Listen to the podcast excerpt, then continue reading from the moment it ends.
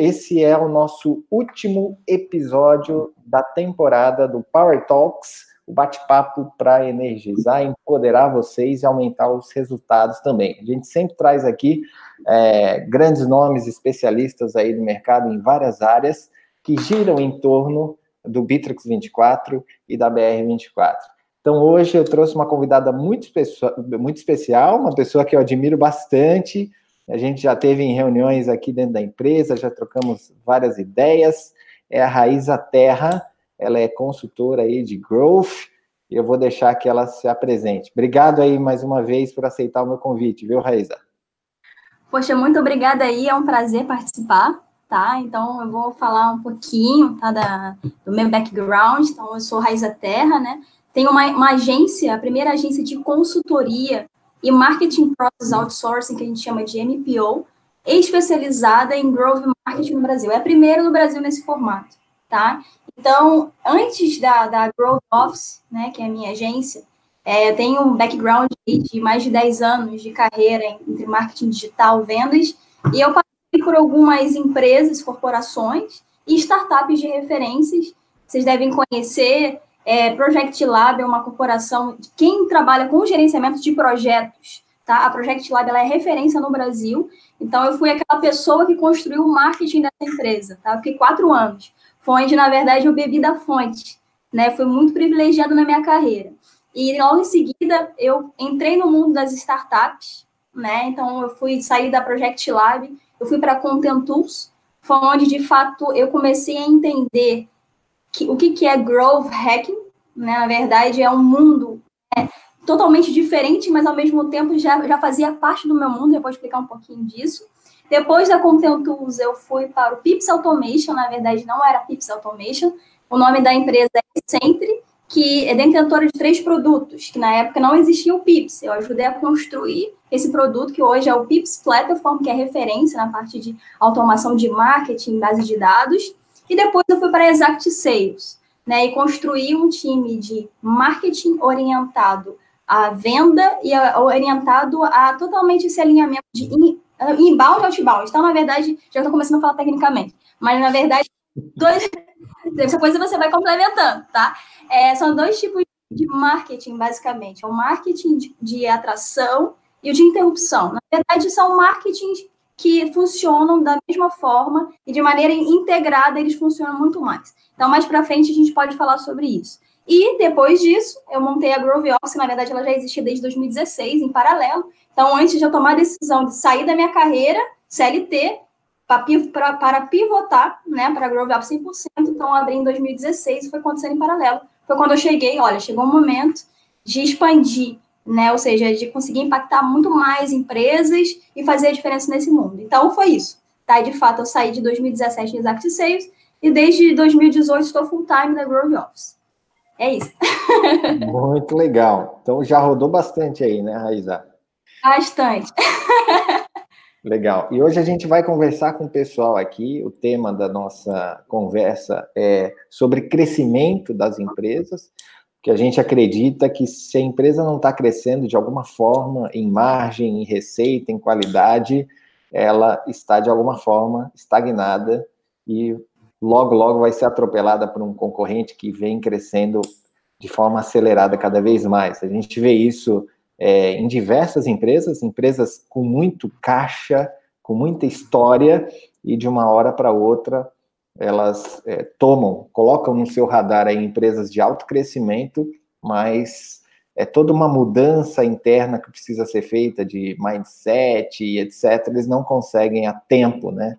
É, fazer essa mudança e acabam morrendo. Então, seja uma empresa pequena, uma empresa média, uma empresa enterprise, todo mundo tem que estar aí é, no radar sobre as novas tendências de processos, técnicas, táticas aí para crescimento. E hoje uh, eu queria eu queria aqui é, conversar com a nossa audiência, né, e bater um papo com a Raíza sobre o que é o growth, né? Algumas pessoas chamam de growth hacking, outras pessoas chamam de growth marketing. É, o, certo é que isso virou uma certa moda, né? E tá todo mundo falando disso aí. Eu vejo LinkedIn do pessoal atualizando direto que o cara era um era um analista de marketing de uma agência de publicidade offline, daqui a pouco, de uma hora para outra, ele coloca no título lá, sou growth hacker e tal. Então, para a gente, isso acontece né, em, vários mercados ou várias tendências, sempre aconteceu. Com marketing digital foi assim, com inbound foi assim, com todas as, essas novidades, né? É, e aí, eu queria perguntar aí, na tua opinião, qual que é a definição para você, e o que, que é para você, né? O que, que é o growth, e como é que você encara isso na tua experiência, uma pessoa que vive disso, né? Tá, então olha só, antes de tudo, growth, seja growth marketing, growth hacking, growth é um mindset, tá? Na verdade, é uma forma de pensar, né? Ela, é, ela tem que estar tá inerente dentro de uma cultura, tá? Então, eu, por que eu tô falando isso? É, eu vou, essa provocação, né? Eu, hoje eu vejo vários profissionais que se chamam de growth e não documentam, growth hackers, mas não documentam nenhum tipo de teste, não tomam decisões com base em dados, simplesmente o marketing virou growth hacker. Não, o marketing não virou growth hacker.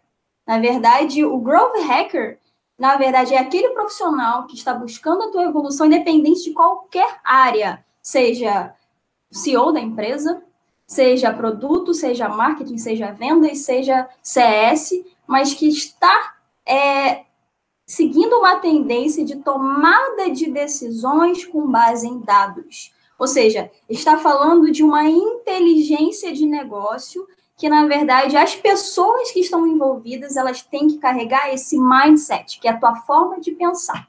Então, assim, é, o marketing, agora falando um pouquinho da minha realidade diretamente, ele passou por algumas fases que é, eu acho que isso funciona. Eu acho que aquilo funciona. Cara, no growth marketing, growth hacking, não nada de, não existe eu acho.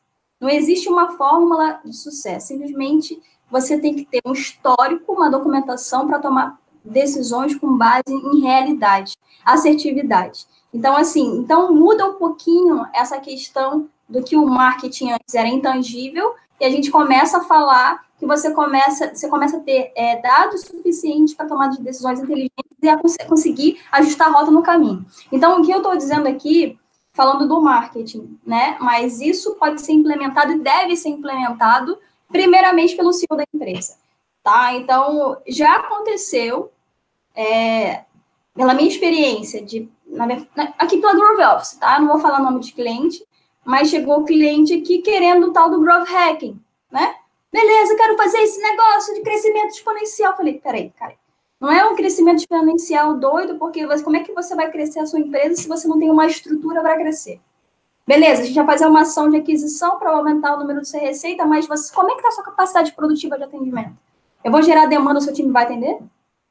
Ou, ou, na verdade, vai gerar uma demanda, você vai atender, depois vai dar churn, mas na verdade vai dar tudo errado. Você tem uma estrutura para crescer dessa forma? Beleza, se tem, começa a fazer algumas estruturas, mas principalmente o CEO, Ok, como é que é a liberdade do time de growth para trabalhar? Ele vai ter autonomia para fazer os experimentos na velocidade que precisa, vai ter apoio de produto, de dev, para conseguir fazer as ações e agir rapidamente, ou precisa passar por 10 mil pessoas para fazer qualquer coisa?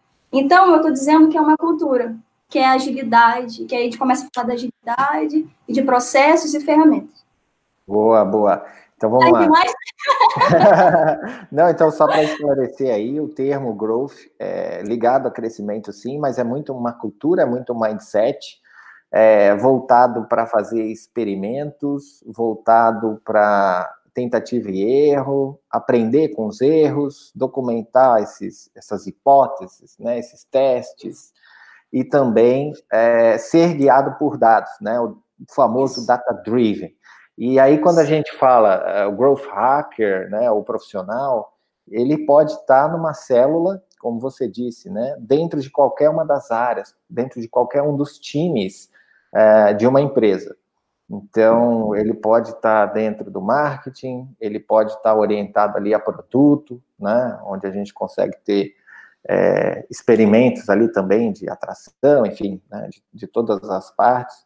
Ou seja, esse é um conceito, né? É isso. isso Esse conceito é, é acompanhado do mindset e acompanhado de algumas técnicas, algumas práticas. Isso. É, exatamente, exatamente. E muitas vezes, às vezes, quando falando o marketing, às vezes ele puxa, ele puxa essa frente. Como meio que é, nasceu lá na origem do hacking, né? Quem cunhou foi o Chanelis, que ele era, ele trabalhava com a Dropbox, né? Ele, ele na verdade era o head da época.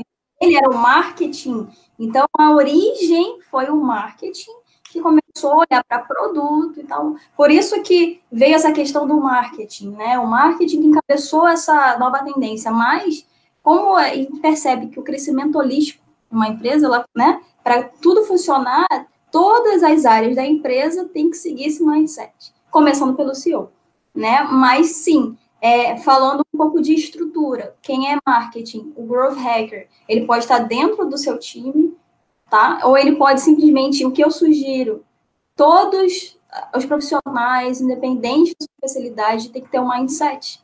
Todos têm que olhar com base em dados. Não é um profissional dentro de uma área de marketing, é uma área inteira. Ou seja, é uma área inteira de produto. Mas alguém tem que começar, e geralmente são gestores, né? Os gestores que são responsáveis em implementar essa cultura. Muito legal.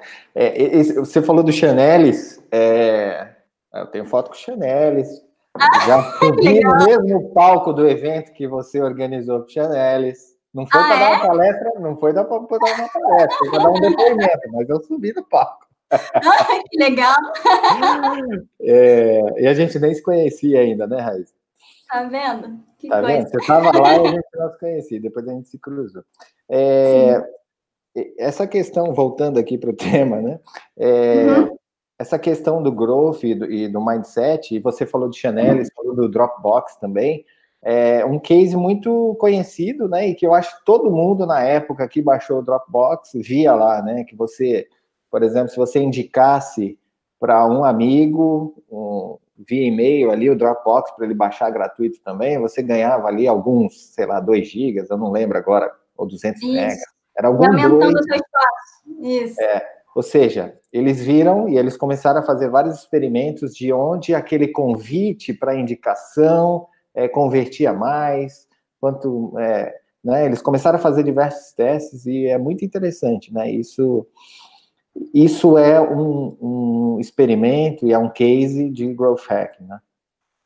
Sim, com certeza, porque quando a gente fala de growth, né, então falando um pouquinho já de processos, uhum. na de, no final, é, né, a gente vai compartilhar um material que tem até alguns templates, mas basicamente você precisa documentar suas ações. Então, tem que documentar cada, cada tipo de hipótese. Então, ó, eu vou fazer uma mudança que seja uma mudança numa landing page. Vou falar da minha realidade, marketing falando, tá?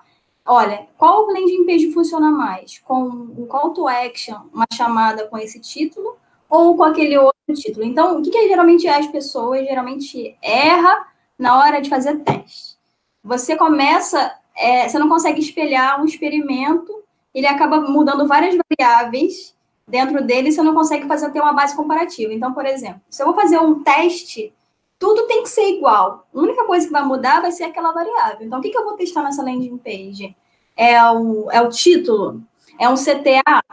Então, assim, isso é um erro muito comum, porque isso eu vejo acontecer direto, o pessoal aí não consegue. Qual, qual foi a lógica? Se você mudar tudo, você não sabe o impacto que deu, que aumentou a conversão, né? Sim. E o KPI, o que, que eu vou olhar? O que, que vai dizer que é o meu, minha métrica de sucesso? Ah, vai ser o número de visitantes daquela landing page ou vai ser o número de leads? Ou então o perfil desses leads? Então, eu tenho que definir qual é o meu KPI, o que, que eu vou verificar que de fato vai dar como indicador de sucesso, né? E tem que escolher a variável. E geralmente, qual é? O que acontece? Esses testes são rápidos. É, esse é o ponto. Não é assim ficar 10 anos testando alguma coisa. Não. São, na verdade, não, é sério. São, vários testes em curtos espaços de tempo. Por isso, a dificuldade de, muitas vezes, dentro de uma empresa que já tem um marketing estruturado, implementar growth hacking. Porque você tem que dar conta de tantas coisas no dia a dia, a sua gerente de marketing, o gerente, tanta coisa para dar conta, então é muito difícil ela conseguir fazer, de fato, seguir certinho esse framework de, de experimento e conseguir ter resultados mais rápidos, ou seja, identi conseguir identificar o que funciona e o que não funciona mais rápido e escalar Quando eu falo em escala, você, na verdade, erra mais rápido, né? E, na verdade, identifica mais rápido e corrige mais rápido e, e escala. Ou seja, você bota para rodar a versão que funciona melhor. Na verdade, é basicamente é em ciclos. Então, poxa, no dia a dia, dependendo da, da estrutura da empresa, é muito difícil. Então, por isso que existem, na verdade, esses profissionais como eu, enfim, com N outros, que vêm para somar, para muitas vezes precisa de um braço. Né? Antes de, de criar esse setor, você precisa de um braço para ajudar até mesmo implementar essa cultura, estruturar esses processos e só dar o resultado aqui para a rede de marketing. Olha, isso aqui funciona, agora toca com a tua time. Porque isso aqui funciona. Porque é um laboratório, sabe? Então, uhum. É complicado mesmo, assim, não é tão simples. O verdadeiro growth é isso. Legal, legal. E aí a gente fala do é, essa questão, né? Tem perfil de CEO e tem perfil de, de CEOs diferentes aí, né? Às vezes o cara vai numa, num evento, uma palestra, e tá todo mundo falando de growth, e os experimentos que fizeram, e, e cresceram não sei quantas vezes no ano, e, hum. e, aqueles, aquelas coisas todas lindas, maravilhosas, né? É... e o cara sai lá e fala, eu preciso desse treco aí, preciso implementar o growth é, na minha empresa. Opa! Eu acho que Raíza caiu. Teve algum probleminha aqui no link. Só um minutinho. Opa! Ah, caiu aqui. Opa. Tranquila.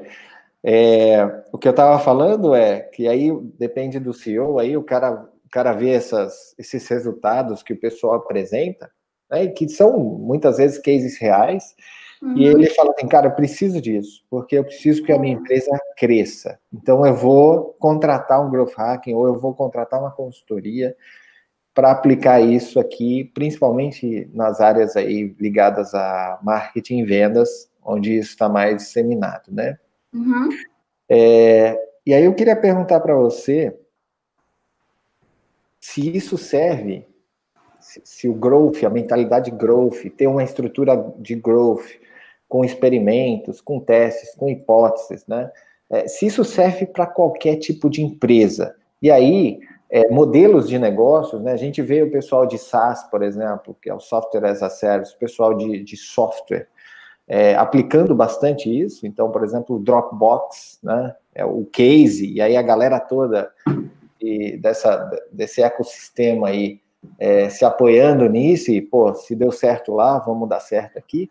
Então, algum, alguns segmentos, alguns modelos de negócio, o pessoal já está um pouco mais familiarizado com o growth. Agora, deve ter outras pessoas aqui ouvindo a gente que são do banco, do, do, do ramo imobiliário, financeiro, consultoria, serviços, profissionais, né? É, enfim, uma série de outros é, segmentos que não seja de software, por exemplo. Você acha que é, se aplica também para esse tipo de empresa? Na minha opinião, o growth ele se aplica em qualquer perfil de empresa, qualquer, dependente do porte. O na verdade o segredo é a, abertura, né, dessa. Tem, tem que ter uma tem que ter uma abertura do CEO para disseminar uma cultura. Então, não acredito que que o growth não tem a ver com porte de empresa nem com modelo de negócio, e sim com mindset. De novo, é, o que, que você está buscando para o seu negócio? CEO. O CEO, ele tem que ser um growth hacker nato. Se ele não tiver isso, não vai rodar. Não adianta, porque é ele que vai ter o papel principal de ajudar a disseminar essa cultura entre todas as áreas da empresa, tá? Porque existe muito mito, né? Ah, growth hacking é só para tecnologia. Não é, porque, na verdade, como começou né? A origem foi SaaS, mas na verdade hoje, né, é, é, você vê vários cases. Eu falo inclusive aqui na, na Groove Office, tá? Enfim, nós temos alguns cases, não necessariamente de SaaS, na verdade nossos principais clientes são de vendas complexas, B2B, que não é SaaS, sabe? É uma outra estrutura, são médias empresas que, enfim, não necessariamente tem uma plataforma ali envolvida. Então, é, tudo vai depender da, da abertura né, do CEO e dos gestores, ou seja, o CEO vai precisar da ajuda dos gestores das áreas para disseminar. Mas qualquer empresa ela pode ser aplicada sim growth hacking, contanto que tenha esse mindset de agilidade, de experimentação, aceitar que você é, vai errar bastante, né, documentar os erros, corrigir rápido, ou seja, precisa dos métodos ágeis aí, já a cultura de agile aplicada dentro de uma empresa de uma forma geral. Acredito que isso já faz uma diferença, tá? Legal, bacana. É, e você pode, Raíza, eu acho que vale a pena a gente falar para o pessoal aqui, a gente já falou sobre o que, que é o growth, né, quais uhum. são as características, é, se aplica a qualquer tipo de negócio, né, e você pode dizer aí é, algumas características, então, do mindset, para a gente identificar, né, aqui pode ter tanto CEOs, né, ouvindo a gente, como podem ter pessoas que trabalham nas equipes, né, né no, nível tático, operacional. O uh, que, que, a, que, que a pessoa precisa fazer um diagnóstico de que se a cultura ou se o mindset das pessoas ali está preparado para aplicar o growth? Tá. Então, na verdade, um dos pontos principais, a cultura da empresa, falando da forma geral, ela tem que ser com base em meta? Ou seja, KPI tem que ter essa cultura com base em dado, tá? Então, ou seja, todo mundo tem que olhar para meta e KPI dentro das suas áreas. Esse é um ponto. Então, eu estou dizendo que, para isso, quais são os perfis das pessoas que tem que estar? São pessoas movidas a desafio, né? Pessoas que estão buscando sempre, o tempo inteiro é, evoluir como profissional. Ou seja, eu não sei, eu posso até dar alguma referência. É, existe um livro chamado Mindset, né? Que da Carol? Da Carol, já leu? Opa, foi um dos primeiros aí do assunto. Eu li, é, eu acho que ainda era em inglês ele, agora tem já em português, né? É, tem. Então, ele é psicologia de sucesso. Isso, ele na verdade é psicologia de sucesso, alguma coisa do tipo. Então, ele, na verdade, é o meu livro de cabeceira, tá? Olha que legal. Tá? É porque ele fala exatamente sobre as diferenças de mindset. Então, falando um pouquinho. Existem no mundo pessoas que são divididas de uma forma geral em dois grupos. O grupo de mindset fixo e o mindset de crescimento, é o growth, né? A coincidência ou não, tá? Então, o que, que seria isso? Pessoas com mindset fixo, na verdade, elas têm crenças limitantes. São pessoas que, de fato, acreditam que não podem mudar a realidade delas. Elas, em algum momento na vida, alguém disse para ela que ela era boa naquilo ali, ou seja, você é boa em só fazer isso. Então, ela acredita que ela só vai fazer isso e se de alguma forma nesse meio tempo ela falhar, ela é um fracasso. Então, ou seja, são pessoas que não desenvolveram essa habilidade emocional, inteligência emocional, no final das contas, tem a ver com resiliência aqui, e, e acabam ficando fadadas ao fracasso por isso, porque elas ficam bitoladas, elas não conseguem arriscar, elas não conseguem, na verdade, elas acham que a, o seu talento é, na verdade, você nasceu com aquilo ali e não pode ser desenvolvido. Na verdade, são habilidades. Então, então o que eu estou dizendo aqui é que habilidades, é, na verdade, algumas pessoas nascem com algumas habilidades, mais propensas a desenvolver algumas áreas. Só que tudo pode ser desenvolvido. Eu falo por experiência própria, olha só. Minha carreira. Eu sou formada em publicidade e propaganda pela SPM. É, até quase o final da minha carreira, eu trabalhava com criação publicitária. Olha só, criação publicitária, ou seja, direção de arte e redação. Olha só onde eu estou hoje. Eu estou aplicando processos que, que dizem, dizem que, né, que quem trabalha com criação não tem nada a ver com organização, com estrutura, com processos. Eu desenvolvi um outro lado meu, que é do planejamento, estruturação. Não foi algo que. Ou eu, eu aprendi, do, foi, eu nasci com isso. Na uhum. verdade, eu desenvolvi. Ou seja, eu, eu tenho mindset de crescimento. Ou seja, ou seja, pessoas que acreditam que o seu talento ele pode ser desenvolvido ao longo do tempo. Então, eu estou dizendo que você precisa de pessoas com esse mindset, que estejam abertas a, a se arriscar, a desenvolver, que são motivos, motivados por meta, sabe? Então, isso para mim é, é um segredo, tá? Porque eu falo mesmo, há muitos anos eu trabalho com gestão de pessoas dentro da minha área de marketing. E alguns erros que eu cometi foi, lá no início, olhar currículo, né? Você vê que currículo maravilhoso, um monte de estrelinha, um monte de certificação, uhul. Né? Chega na hora, a pessoa não consegue. Ela não, ela, o primeiro obstáculo, ela trava. Ela uhum. não consegue colocar aquilo para fora. Então, eu aprendi a olhar menos o currículo e olhar muito mais a habilidade da pessoa em aprender, de fazer acontecer. Então, eu comecei a implementar nos meus processos seletivos desafios né? Na verdade, o primeiro filtro, que eu construí algumas equipes, né? Então, o primeiro filtro é o currículo, lógico, porque tem que ter o mínimo de um filtro, né? Eu olhar o currículo, mas eu olhava e fazia algumas perguntas dentro desse filtro, algumas perguntas que eu identificava essa pessoa. Qual foi seu principal, qual foi o maior erro da sua vida? Ah, a pessoa não consegue falar qual é o erro da sua vida, eu falei, peraí, cara. Não erra tá nunca. Errando, ou ela não está reconhecendo o erro, ou ela tem medo de falar sobre os erros, aí já identifica talvez o significado do erro, né? O mindset progressivo, ele é ressignificar o erro e o fracasso como é, parte para chegar no sucesso, ou seja, é. eu posso errar, isso não vai ser definitivo, eu não vou ser taxado como um fracassado, eu fracassei naquele momento, e eu falei isso. duas empresas antes da BR24, e hoje ah, eu me considero aqui numa trajetória de sucesso em 18 meses, aí com alto crescimento, crescendo quatro vezes ao ano, enfim. É, mas, em algum momento, eu errei, errei feio, fracassei, né? Então, é, como a pessoa lida com o erro, né? É, mostra o mindset dela, como é que tá o significado do erro. Muito bom, muito bom, Raíssa. É isso aí. Legal. Ou seja, para a gente olhar para o lado, é entender a minha empresa, ela repele o erro, ela incentiva o erro. Como que o erro é tratado? É punido Isso. com discursos, com rejeição, com estagnação de carreira, ou ele é incentivado, ele é motivado, ele é elogiado, né? Mas não o erro por si só, porque quem erra muito também, a gente tem que errar menos do que acerta, a gente tem que acertar mais do que erra, né?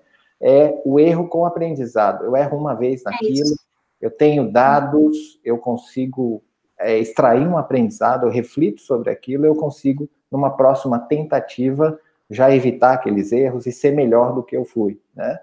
Então, é Exatamente. Uma dica que talvez seria legal da gente identificar na, na empresa é olhar para o lado, olhar para os colegas, olhar para si mesmo, fazer esse diagnóstico, né? Como é que eu como é que está o meu mindset? É um mindset fixo ou progressivo, né? O livro da Carol, que ela, ela é doutora e professora lá de Stanford, né?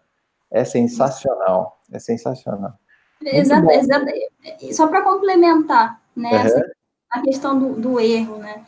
É, o, o erro é tudo, na verdade, o segredo não é você, na minha visão, tá? Não sou nenhuma dona da verdade mas é, continuar errando as mesmas coisas é burrice. Né? Novos erros fazem parte da sua jornada. Acho que o erro, é, na minha opinião, o pior dos erros é aquele que você tipo, não aprendeu nada com a tua experiência. É ficar batendo a cabeça contra a parede. Então, isso sim é um indício que tem alguma coisa errada. Mas se errar coisas diferentes, isso faz parte da sua jornada, sabe? E, é isso que assim que a gente cresce, né? E absorver isso e utilizar como uma força, né? E vai. E vai. E a gente vai tendo as cicatrizes e a gente vai ficando cada vez mais forte e vai deixando de errar aquelas coisas e aprendendo novos caminhos aí. muito legal. Então, muito bom. É, eu acho que até aqui a gente conseguiu entender o conceito do growth, o mindset. Aplica-se sim a qualquer segmento, mas está muito mais ligado à cultura, mindset e às pessoas, né?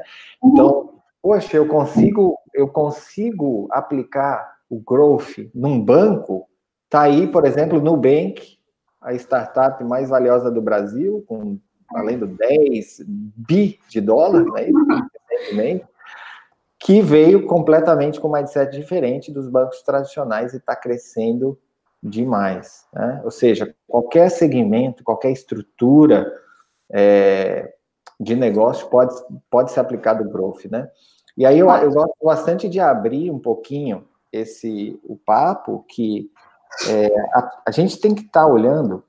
Ontem eu fiz um, um webinário para o pessoal do, de um hub de negócios é, pessoal falando muito, falando de processos ágeis, como a gente acelera processos, como a gente usa técnicas e ferramentas, né? Uhum. É, e, e, e, sim, ter essa visão mais holística, né? Sobre a nossa empresa, sobre o nosso modelo de negócio, sobre o mercado, sobre a dor do mercado, sobre o produto, sobre os canais.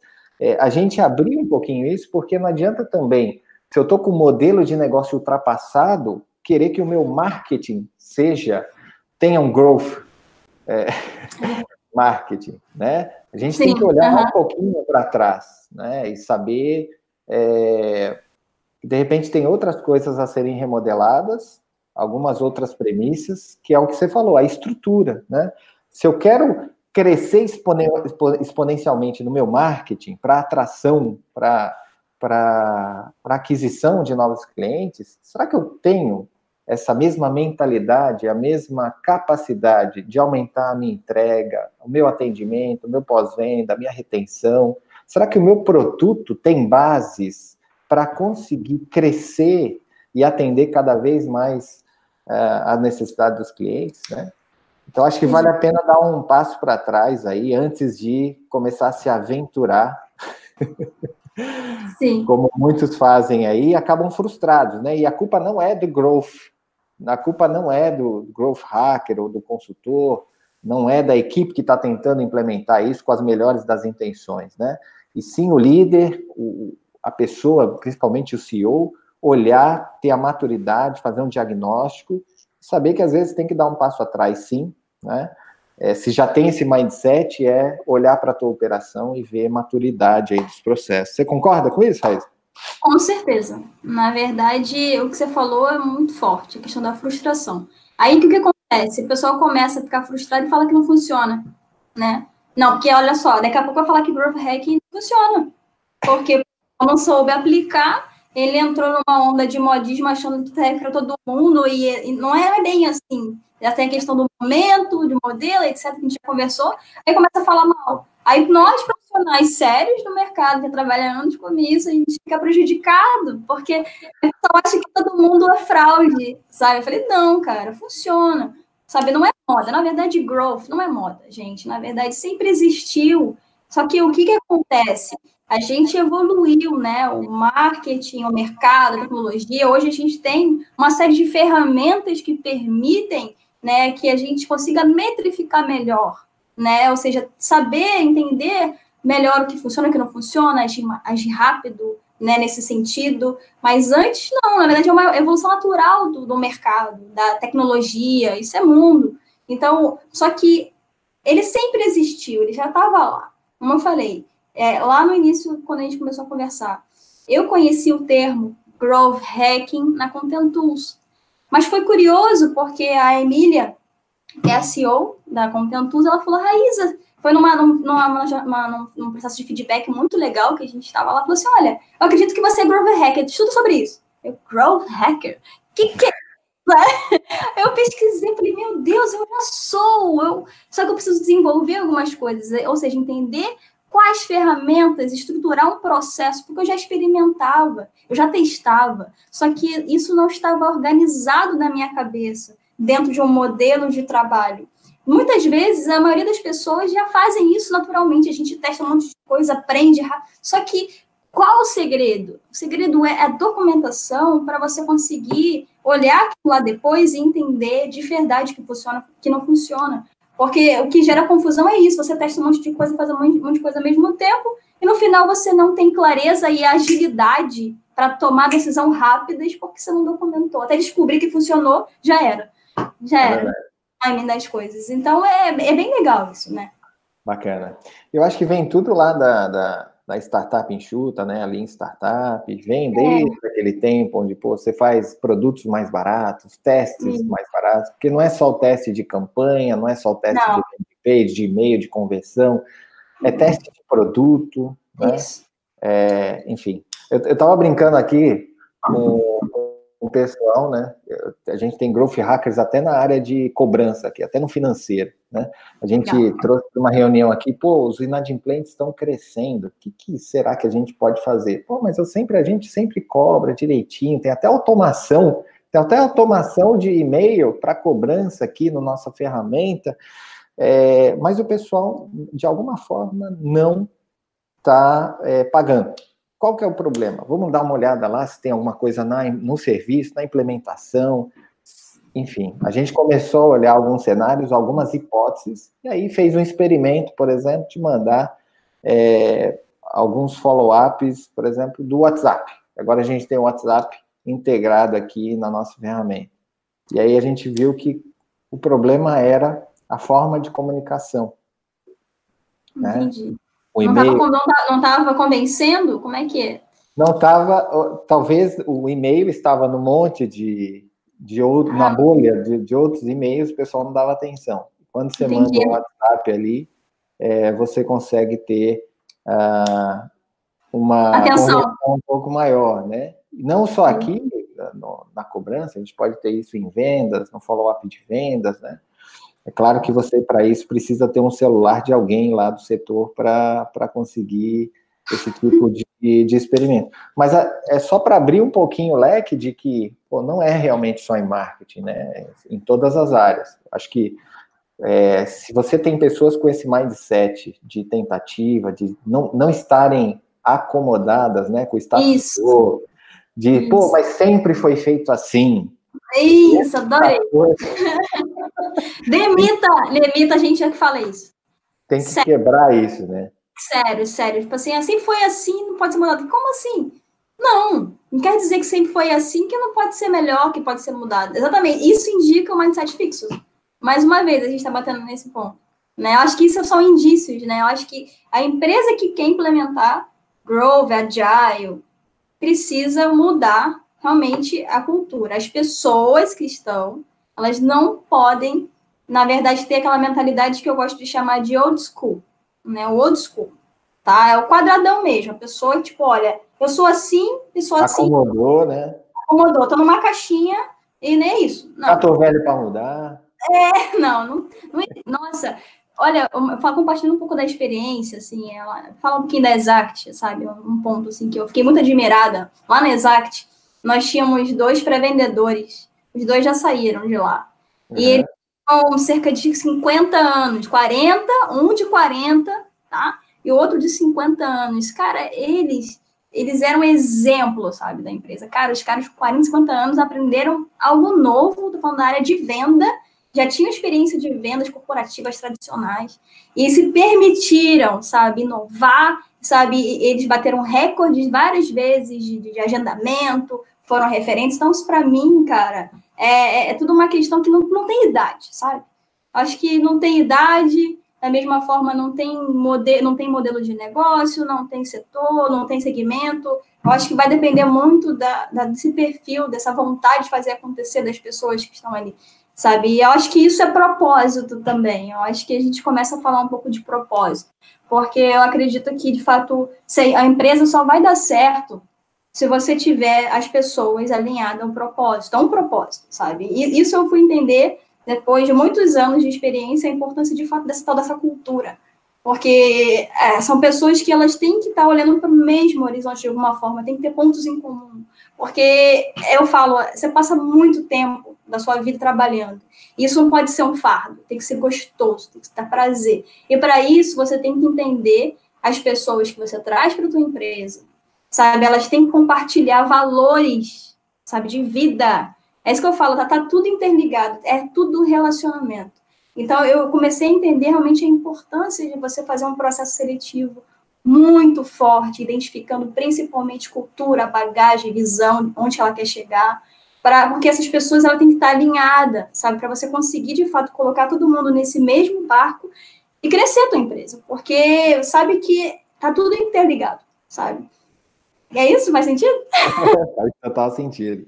E você vê até isso, né? É, é, em todos os processos, em todas as. Às vezes a gente acha uma solução, como você, por exemplo, montou algumas equipes, né? E um processo seletivo que para você faz sentido, mas em 10 anos muda a geração, e aí você já tem novas variáveis, novas perspectivas, novos comportamentos, e de repente você tem que ajustar. estou falando 10 anos, um prazo gigantesco, né? Cada é. vez mais a gente tem novas gerações com menos tempo sendo trocadas aí, né? É, mas é, é, o que eu falo para o pessoal aqui, nada é fixo, gente. Nada é uhum. fixo. O que funciona hoje, amanhã pode não fazer sentido. O que dá resultado hoje para o nosso cliente, amanhã as, as, variáveis do mercado já mudaram, né? É, então, tá muito. A gente o tempo todo volta aqui para a questão de mindset, né? Isso é muito forte no growth. Agora, vamos uhum. aprofundar um pouquinho aí, pessoal que está ouvindo a gente, é, é o que, que você acha que são os passos importantes, né? Primeiro, para é, um profissional aí que quer entender mais de growth, né? eu acho que tem, tem pessoas aqui que querem se aprofundar nisso, o que, que seria, né? Isso, ou uma pessoa que já está é, mais habituada com termo e com algumas técnicas, o que, que ele deve fazer no seu dia a dia, como a, a visão do gestor também o que, que ele precisa fazer. A gente falou lá do primeiro passo, que é fazer um diagnóstico de cultura, mindset, mas quais são os passos para implementar growth é, nas empresas? Nessas duas perspectivas, tá? Uma do profissional que quer se preparar para ocupar uma posição né, de growth e o aí pode ser mais voltado em marketing, que é também tua especialidade aí, uhum. também para a empresa. Vamos lá. Tá, tá. Começando pela pessoa que quer né, seguir esse caminho profissional, né? Então, na verdade, o que esse profissional precisa fazer? Primeiro, ele tem que identificar: eu quero ser um especialista ou eu quero ser um generalista, tá? Por que, por que eu tô falando isso? Durante muito tempo, o generalista ele era visto como alguém que não tinha valor, tá? No mercado, em alguns momentos, especialista era mais valioso. Isso foi mudando toda hora. Mas, na verdade, que os dois profissionais têm valor. Se você se especializa em uma frente ou se você tem a visão do todo. Isso é importante. Por que eu estou falando isso? O generalista vai ser o perfil, muitas vezes, do líder. Né? Porque esse generalista, ele vai entender tudo um pouco, né? E, e ele, de fato, ele vai ser o profissional que ele vai puxar uma frente que eu está falando de growth. Então, o que, que ele precisa estudar?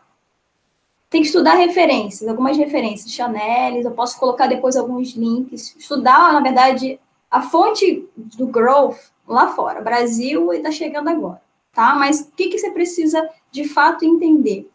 Você tem que entender de pessoas, tá? Tô falando de psicologia, porque na verdade a psicologia ela tá ligada a tudo, entender de comportamento humano, estudar pessoas, gestão de pessoas. E se você teve uma, uma, uma experiência já em várias partes do marketing, você consegue ter a visão que eu chamo de big picture. Tipo, eu sou uma profissional hoje do big picture, que eu vejo todo e consigo ver o link de todas as coisas. O que, que eu preciso fazer? Eu preciso estudar sobre métodos ágeis. Né? Aí a gente começa a falar de métodos ágeis. Por quê?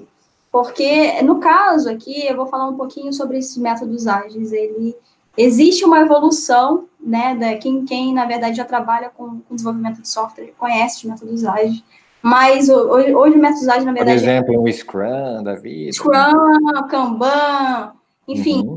técnicas, mas o que eu sugiro é você estudar sobre os métodos ágeis e ver como isso pode ser implementado dentro da sua equipe.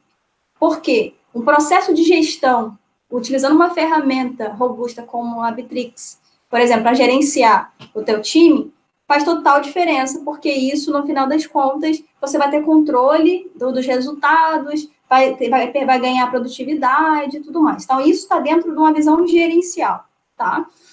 A, a parte da visão o, a, operacional, você como profissional, não, eu não quero ser gestor.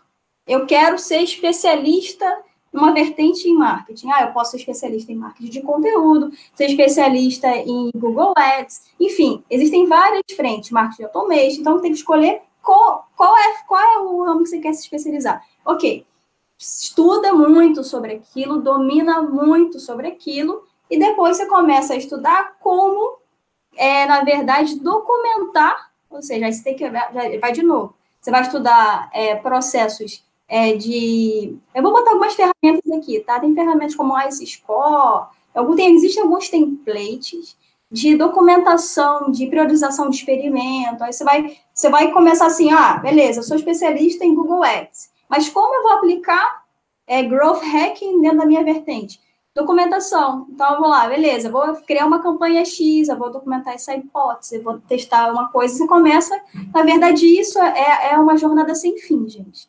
Na verdade, é, é algo que você vai ter que se puxar, porque não existe, de fato, um curso, tá? Que vai, olha, eu vou me formar, eu vou ser um profissional, um growth hacker. Cara, a experiência de vida Existem várias referências, existem uma matriz que eu gosto muito de utilizar, é impacto versus esforço, na verdade é uma matriz básica de priorização, então, na verdade, eu uso... ICE, né? É essa de, isso, né? tem a ICE e tem a esforço, esforço versus impacto. Tá. Coloca no Google, esforço versus impacto. Tudo vai ser com base em, em, em priorização de ações, porque tem a ver com a priorização. O que, que eu vou fazer primeiro? Aquilo que tem menos esforço tem maior impacto. Então, o que eu estou dizendo aqui que isso varia muito, que na verdade você pode ser um líder ou você pode ser um especialista, mas esse tipo de, de digamos assim, de know-how, na verdade ela vem com a experiência prática, e, e o, o Google está aí, tem, tem um site também da Grove Office, eu posso botar algum, alguns links para você pesquisar mais sobre o assunto. Tem a Gama Academy, cara, a Gama Academy, eu posso colocar o link aqui depois, existem, na verdade, uns cursos fantásticos que já começam a introduzir sabe, para trazer esse mindset. Então, na verdade, você tem que é, vir com essa, implementar essa, essas habilidades de, de experimentação. É, é, uma nova habilidade que você tem que, de fato, desenvolver, e existem cursos para isso, mas também você pode aprender no Google, enfim, a gente, eu posso ajudar depois quanto a isso. Sobre a empresa, né? A outra pergunta foi sobre a empresa.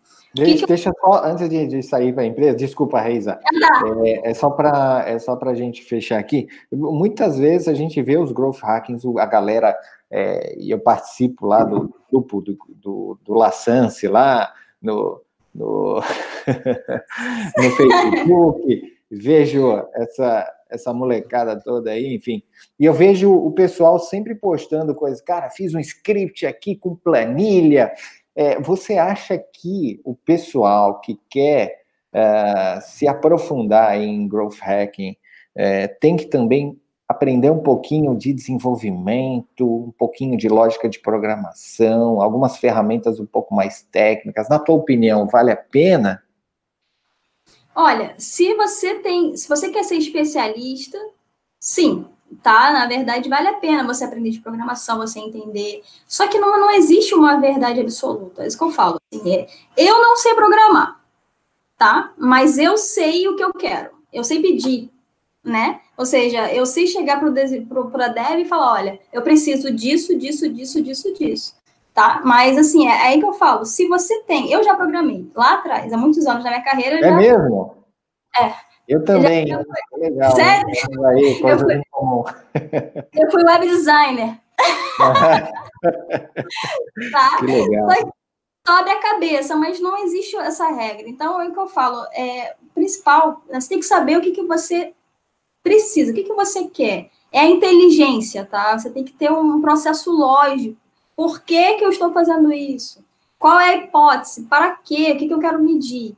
Então, aí, se você vai usar uma planilha, você vai contratar uma ferramenta, isso é só uma questão. Porque uma, um ponto que eu gosto de chamar bastante atenção são esses hacks milagrosos, tá? Uhum. Então, dados que com essa questão assim, ah, 10 hacks milagrosos para, sei lá, crescer sua empresa em 300%. Cara, será que é uma receita de bolo? Se eu vou seguir esse passo a passo, a passo aqui, vai funcionar para mim? aquilo ali funcionou para aquela realidade, aquele momento, aquela persona, aquela. Enfim, nem tudo, não é uma receita de bolo. Alguns passos pode ser que funcione, mas esteja, esteja aberto a adaptar. Ou seja, eu estou falando de adaptação. Quando eu falei de métodos ágeis aplicado ao marketing, estou falando de uma adaptação de um framework. Growth Hacking é um modelo, um framework que tem, ele serve para ser adaptado à sua realidade. Então, a verdade não... é que você tem que aprender a fazer, né, Raíza? Porque só copia e cola não funciona, né? Você tem que aprender a fazer, né? Tem que entender do seu negócio. É, é, é, é muito, o buraco é muito mais embaixo, sabe? Só que, só que dá certo. Se você é, segue um, um, um, mínimo de uma organização e você é especialista na sua área, vai. Sabe? Vai que vai. Eu, sou, eu, sou, suspeita aí, né? eu te perguntei sobre se, a, se os growth hackings ou é, as equipes têm que ter um desenvolvedor ali perto, né?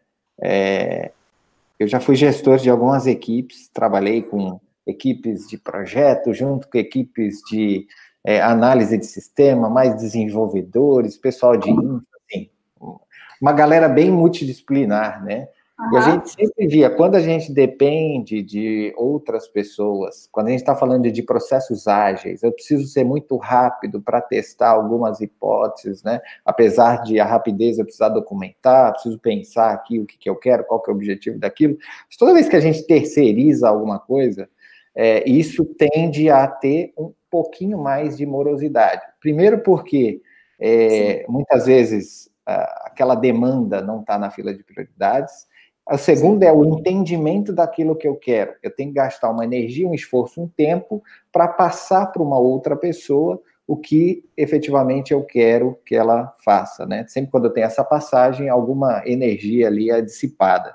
É, e aí eu vou puxar um pouquinho para o meu lado também, que sou desenvolvedor. Não, eu fui web design uma época, mas antes disso eu fui o cara de PHP, back-end, muito tempo lá no sei lá, 1999, 2000, a já branca aqui já.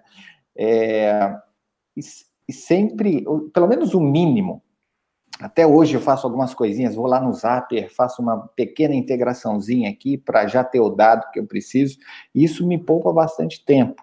É, e por isso que eu te provoquei, né? Você acha que vale a pena uma pessoa que vai focar em experimento conhecer um pouquinho porque eu tenho essa, essa opinião. Se é, se é algo muito distante, a pessoa, em vez de focar em mindset, em vez de focar em processos ágeis, em inteligência de negócio, em, em conhecer gente, mente de gente, né, neuromarketing, enfim, ela for descer cinco passos para aprender uma programação, de repente não vale a pena, mas o mínimo ali, você ganhar uma certa autonomia para você ter velocidade nos seus experimentos, eu indicaria, sim. Tem até tá nascendo uma galera aí que tá, tá ensinando essas coisas de programação mais básicas, né? Para é, eu, eu, eu acredito, eu concordo.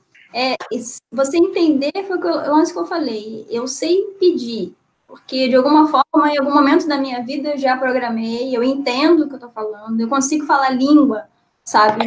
Uhum. Como eu não, não fui para ser especialista, né, nesse ponto, mas eu já fui em, em algum momento, hoje eu sei, eu sei pedir, né? Então, o ponto é, é o que eu falo, você precisa, e precisa mesmo, entender. ter alguém, entender, e ter alguém de tecnologia disponível para o time. Hum. Tá? Alguém de tecnologia disponível para esse time de growth. Sabe? Pensa que ele esteja dentro do time. Olha, legal, hein? Não, é legal, mas não é tão fácil, né? Porque desenvolvedor é algo que raro, Desenvolvedor bom é algo que é raro. Os bons estão todos empregados. É um recurso bem caro, né? Então, para ser bem, bem realidade aqui, é, os experimentos ali eles têm que dar, tem que ter alguns quick wins para dizer, ó, CEO, investe Sim. aqui, bota um dev aqui, bota um, um cara dedicado aqui que a gente vai ganhar muito mais agilidade. Vou ter demanda, porque eu tenho um volume aqui de, de, de experimentos e de coisas que eu preciso testar, né? É, o ideal a gente sempre desenha, né, né Raíssa? É, claro. Mas como você convence o CEO de investir num recurso extremamente caro? Pô, o cara está lutando ali, se ele tiver desenvolvimento de produto, para ter uma equipe é, é, é, madura, enfim, e bem qualificada no produto, que é o principal, aí você pede lá para o marketing, realmente é. o marketing tem que já ter acelerado um pouquinho aí em termos de é, mostrar os ganhos, né? Exatamente, assim, pela minha bagagem foi exatamente assim que eu consegui. Na verdade, comecei usando uma mão de obra, né, que era de todo mundo, é produto, peraí, eu preciso de alguém pelo menos para me ouvir um pouquinho, eu preciso só de uma hora por semana, duas horas, aí começa. Aí você começa a comprovar que aquilo ali funciona, eu preciso de mais duas horas. Aí depois de mais duas horas, daqui a pouco você. Compra já... umas barras de chocolate, né? Fica, até, fica depois um pouquinho das 18, não é isso? É isso aí, é isso aí. E depois você vai conseguir comprovar com base em resultados reais que aquilo faz sentido, comprova a ROI, aí você já viu, ó, faz sentido. posso ter ou esse profissional ou um outro profissional alocado? É assim que essa, na verdade, é conquistado, né? Tá certo, faz sentido. A gente já está falando de ter um profissional na equipe, a gente já está falando alguns passos também da empresa que quer, entende que growth é o futuro aí, presente e futuro, que todas as empresas precisam ter esse mindset de crescimento, de experimentos e voltado a dados. E aí o cara fala assim, cara, eu quero, eu preciso disso, de alguma forma as minhas outras áreas aqui já estão é, estruturadas ou têm capacidade de ampliar, o que eu preciso ampliar aqui, é, implementar o growth no marketing, por exemplo. Quais são os passos aí que você recomendaria? No caso, quero implementar o, o, o growth dentro do marketing. Uhum. Tá, então vamos lá. Primeiro passo, tem que criar uma, uma, uma organização. Seu time vai ser enxuto ou ele tem maior estrutura? Né? Então, isso é importante também ter clareza, porque se você tem é, escassez de mão de obra, então você já sabe que você precisa de profissionais nesse primeiro momento mais generalistas, né? É o que a gente estava falando. O que, que seriam os profissionais generalistas? São profissionais que já de alguma forma já fizeram de tudo um pouco, eles podem quebrar o galho, eles conseguem entender, nós, nós não somos especialistas em determinada, mas conseguem começar a trabalhar, consegue a, botar para rodar as primeiras campanhas e tudo mais. Então, que, que seria isso? O que, eu sugiro? Esse primeiro momento, ou seja, estou iniciando um time e minha equipe é enxuta, primeiro cenário. Tem que ter alguém olhando, uma coordenação, tem que ter, né? Alguém olhando.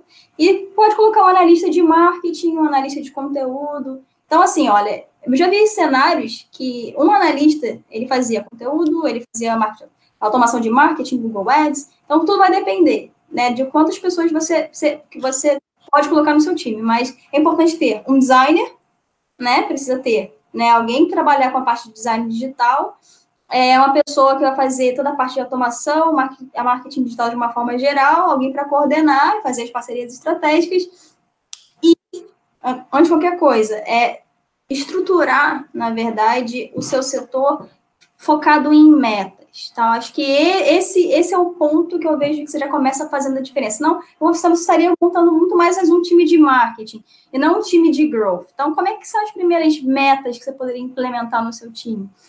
Ó, olha só, é, é fazer uma engenharia reversa. Né? Então, eu vou primeiro estruturar o meu funil de marketing e vendas. Considerando que é, é o marketing ele vai atuar como apoio à área de venda, então, o que, que eu tenho que fazer? Eu tenho que, de fato, definir quais são as etapas do meu funil de marketing vendas e determinar qual vai ser a participação do meu time de marketing para o resultado da receita da minha empresa. Então, por exemplo, ah, se eu tenho um faturamento de 10K, estou colocando mês, tá? Colocando baixo para facilitar.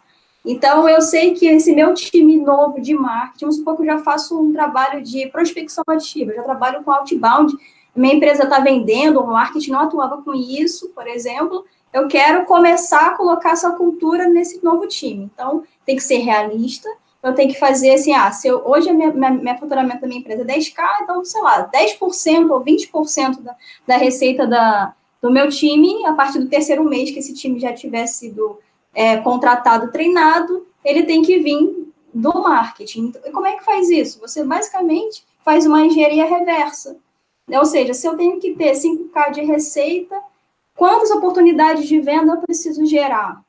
Quantas não para ter tantas oportunidades de venda e quantos leads eu tenho que gerar, o lead qualificado? Aí a gente vai entrar numa parte muito técnica se eu me aprofundar, porque existem várias etapas nesse funil. Mas basicamente é pensar de trás para frente. É uhum. É qual é o esforço que você precisa ter fazendo marketing para ajudar a bater aquela meta o seu time, ou seja, marketing aliado à venda, ou seja, qual é o esforço de marketing para apoiar na geração de demanda para times de venda. Tá? Esse é o primeiro passo, porque porque eu estou focando em venda. Growth não é só aquisição. O growth ele olha o marketing para aquisição, ou seja, marketing para vendas e o marketing também para retenção. Não, só que, sendo bem sincera, falando Brasil, a maioria das empresas não, não conseguiram resolver muito bem a primeira parte, o primeiro desafio, que é a parte de aquisição, marketing para vendas. Muito menos pensar em marketing para retenção de cliente.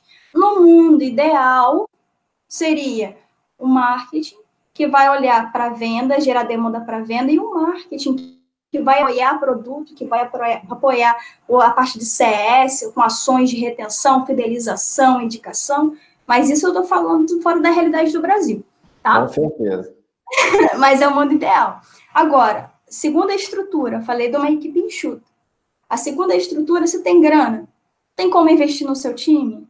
Ok, então o que, que eu sugiro? Coloque especialistas. Tá? Então, bota um especialista, uma, pessoas focadas em conteúdo, focadas em marketing automation, em, em ads, porque você vai ganhar muito mais em termos de qualidade, né? Em termos da. Por quê? Porque você vai, você vai ter uma equipe é, é, basicamente trabalhando na horizontal ali, ou seja, que vai exigir menos, ou seja, ela é mais sênior, vai exigir menos de uma coordenação, ela vai ter um pouco mais autonomia, porque eu estou falando de profissionais mais qualificados, assim, em termos de tempo de mercado, que a coordenação ela vai muito mais cuidar do gerenciamento das tarefas, olhar meta, KPI, do que treinamento em si, tecnicamente, da equipe.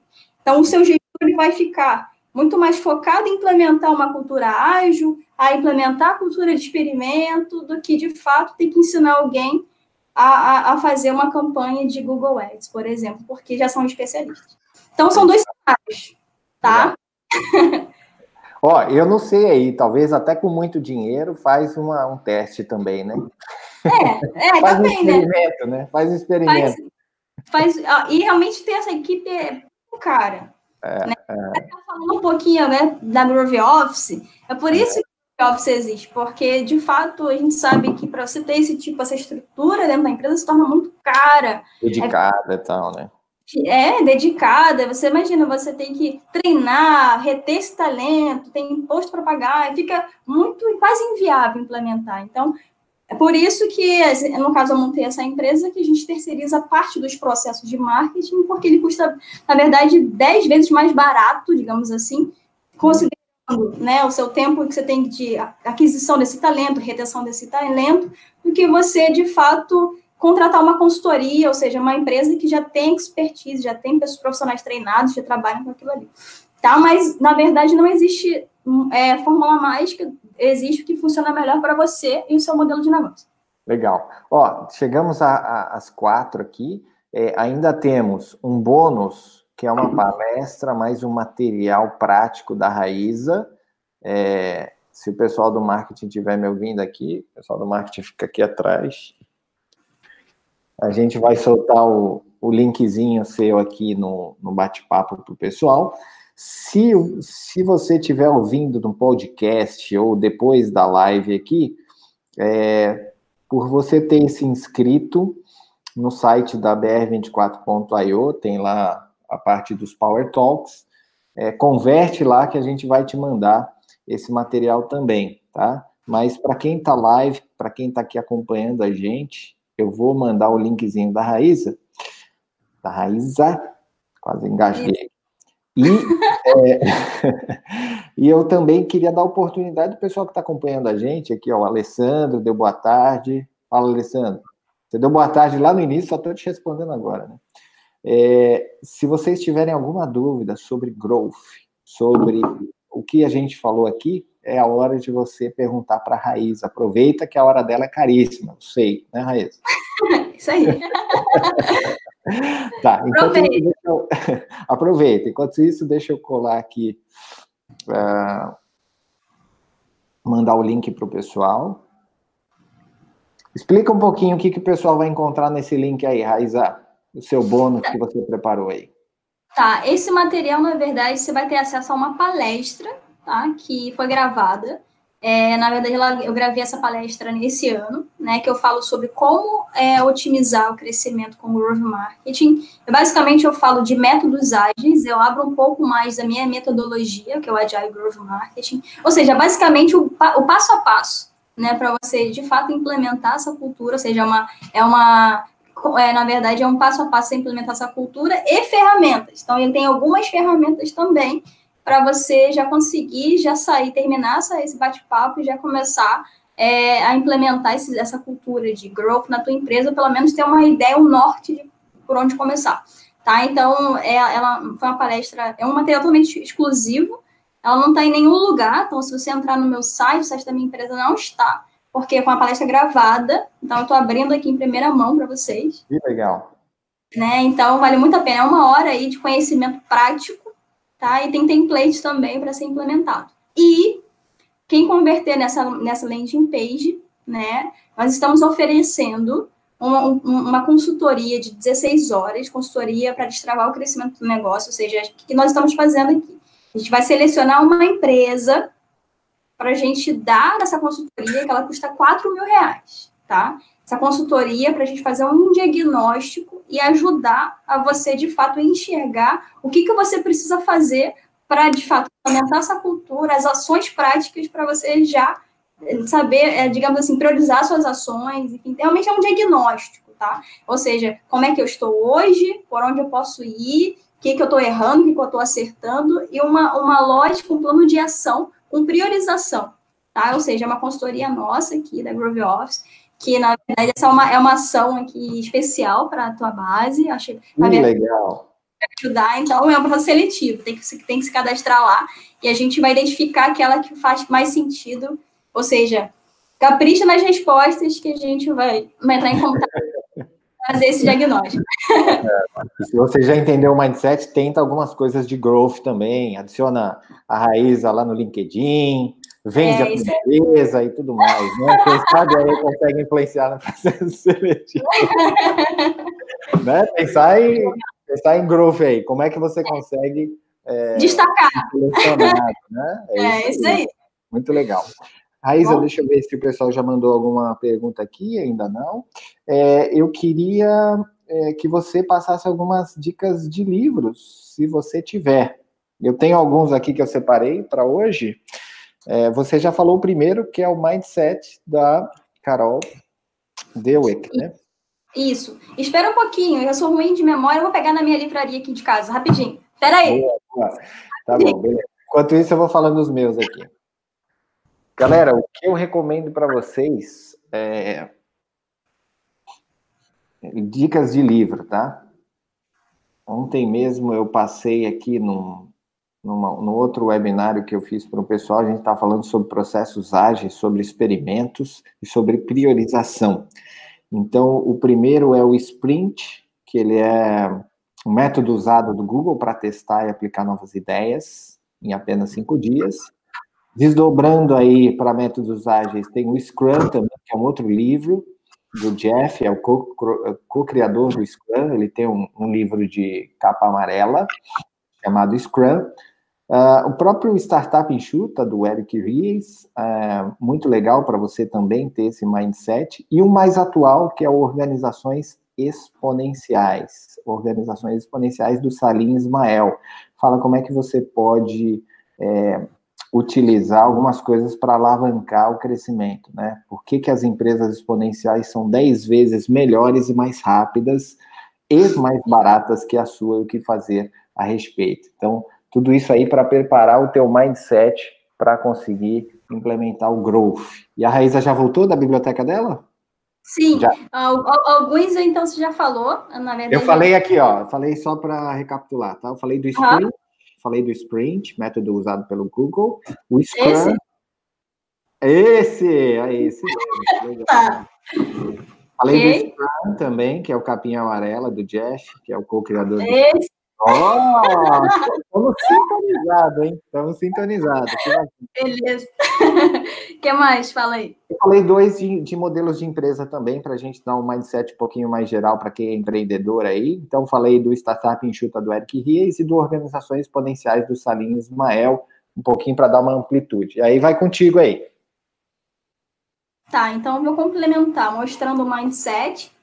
Da Comecei. Carol, a gente falou lá no início. Carol. Uhum. Tem esse aqui, tá? Esse aqui, ó. Oh, tá? É legal, hein? Esse aí é do Chan, é isso? É do Chanelis. Vou, tá? vou comprar, vou, vou comprar aqui para meu time de marketing. Isso aí. vale a pena, muito bom. Agora falando um pouquinho de, de liderança, né? Que a gente falou bastante sobre isso, né? Uhum.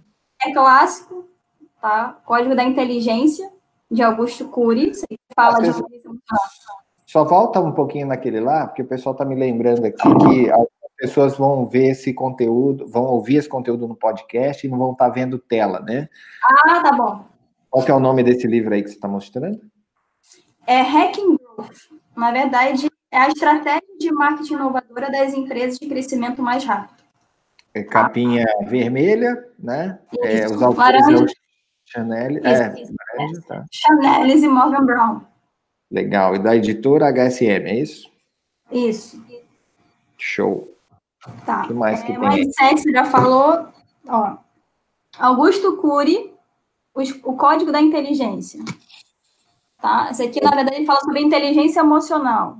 Tá? Isso é para liderança, principalmente também para as pessoas, né? A gente falou esse tempo inteiro sobre isso. Inteligência emocional, mindset tem a ver com isso, tá? Ressignificar o erro e tudo mais. Bacana. Isso, tá? Tem esse aqui, eu gosto bastante, ele é bem simples, mas Poxa, ele.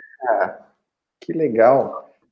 Ó, só para ver que a gente está bem conectado. Vamos ver se eu tenho ele aqui também. Olha lá. É esse aqui? É. Então, 100 maneiras de motivar as pessoas. As pessoas. Como Isso. grandes líderes conseguem excelentes resultados sem estressar sua equipe. Ou seja, quando a gente fala de growth, né? Pô, tem que crescer, tem que crescer, tem que crescer, não é isso? É isso aí. Legal. Essa, que ter equilíbrio. Nossa, pois, com certeza. Essa, na verdade, é, está bem realmente sintonizado. Né? Olha, Faltou esse, esse, da capinha laranja, mas pode deixar que na próxima reunião que a gente tiver aqui na empresa já vai estar aqui no escritório. legal.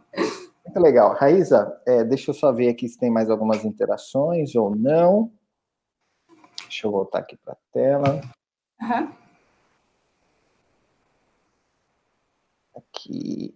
Bom, é, a gente também já passou um pouquinho do tempo aqui. Era, geralmente a gente tem uma hora de papo. E se deixar, a gente vai longe aqui, né, Raíssa? Com certeza, tem muito papo ainda aí.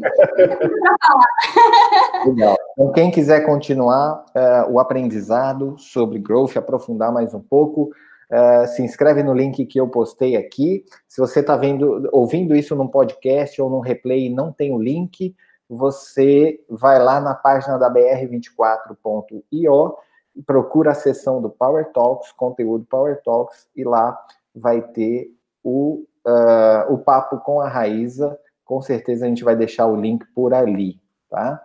E aí vai ter palestra gravada desse ano, vai ter templates e ferramentas para usar aí de forma bem prática e ainda pode concorrer, entrar num processo seletivo de uma consultoria gratuita da galera lá do, do escritório da Raíza. É, 16 horas, é isso, né? Isso, 16 horas. Show de bola. Então tá bom. Tá bom? Olha, vamos, vamos, encerrar por aqui. Te agradeço mais uma vez, Raíza. Sei que é dia 30, um, uma terça-feira, três horas da tarde, horário nobre, e você dedicou uma hora para a gente aqui. É, te agradeço bastante pela consideração e por ter aceitado esse convite. Quer deixar um, uma mensagem final para o pessoal que está ouvindo a gente? Olha, na verdade, primeiramente, muito obrigada, tá, pelo convite. Na verdade, isso para mim é, um, na verdade, é um prazer. Isso é propósito de vida, é trocar conhecimento, ajudar.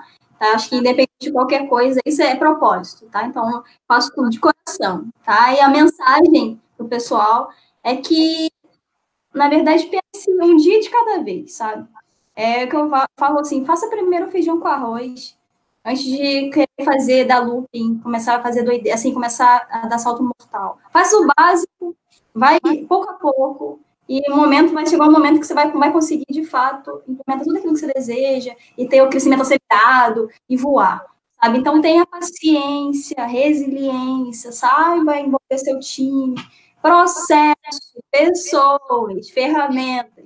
Então, assim, é isso, tá? Então, é, é uma questão mesmo, é muito mais um, um feedback e uma dica do coração, porque eu vejo muitas empresas, muitos profissionais frustrados, porque eles querem chegar na lua e antes de chegar ali, não, sabe, não fazer o básico. Então, você está aqui ainda, cara. Então, assim, uma, um degrau de cada vez. Pensa em metas smart, pensa em crescimento progressivo, sabe? Com, é, é um crescimento sustentável. Pensa assim, ó é, cresça de forma sustentável. E sim, exponencial, mas de forma sustentável. Então, essa é a dica do coração.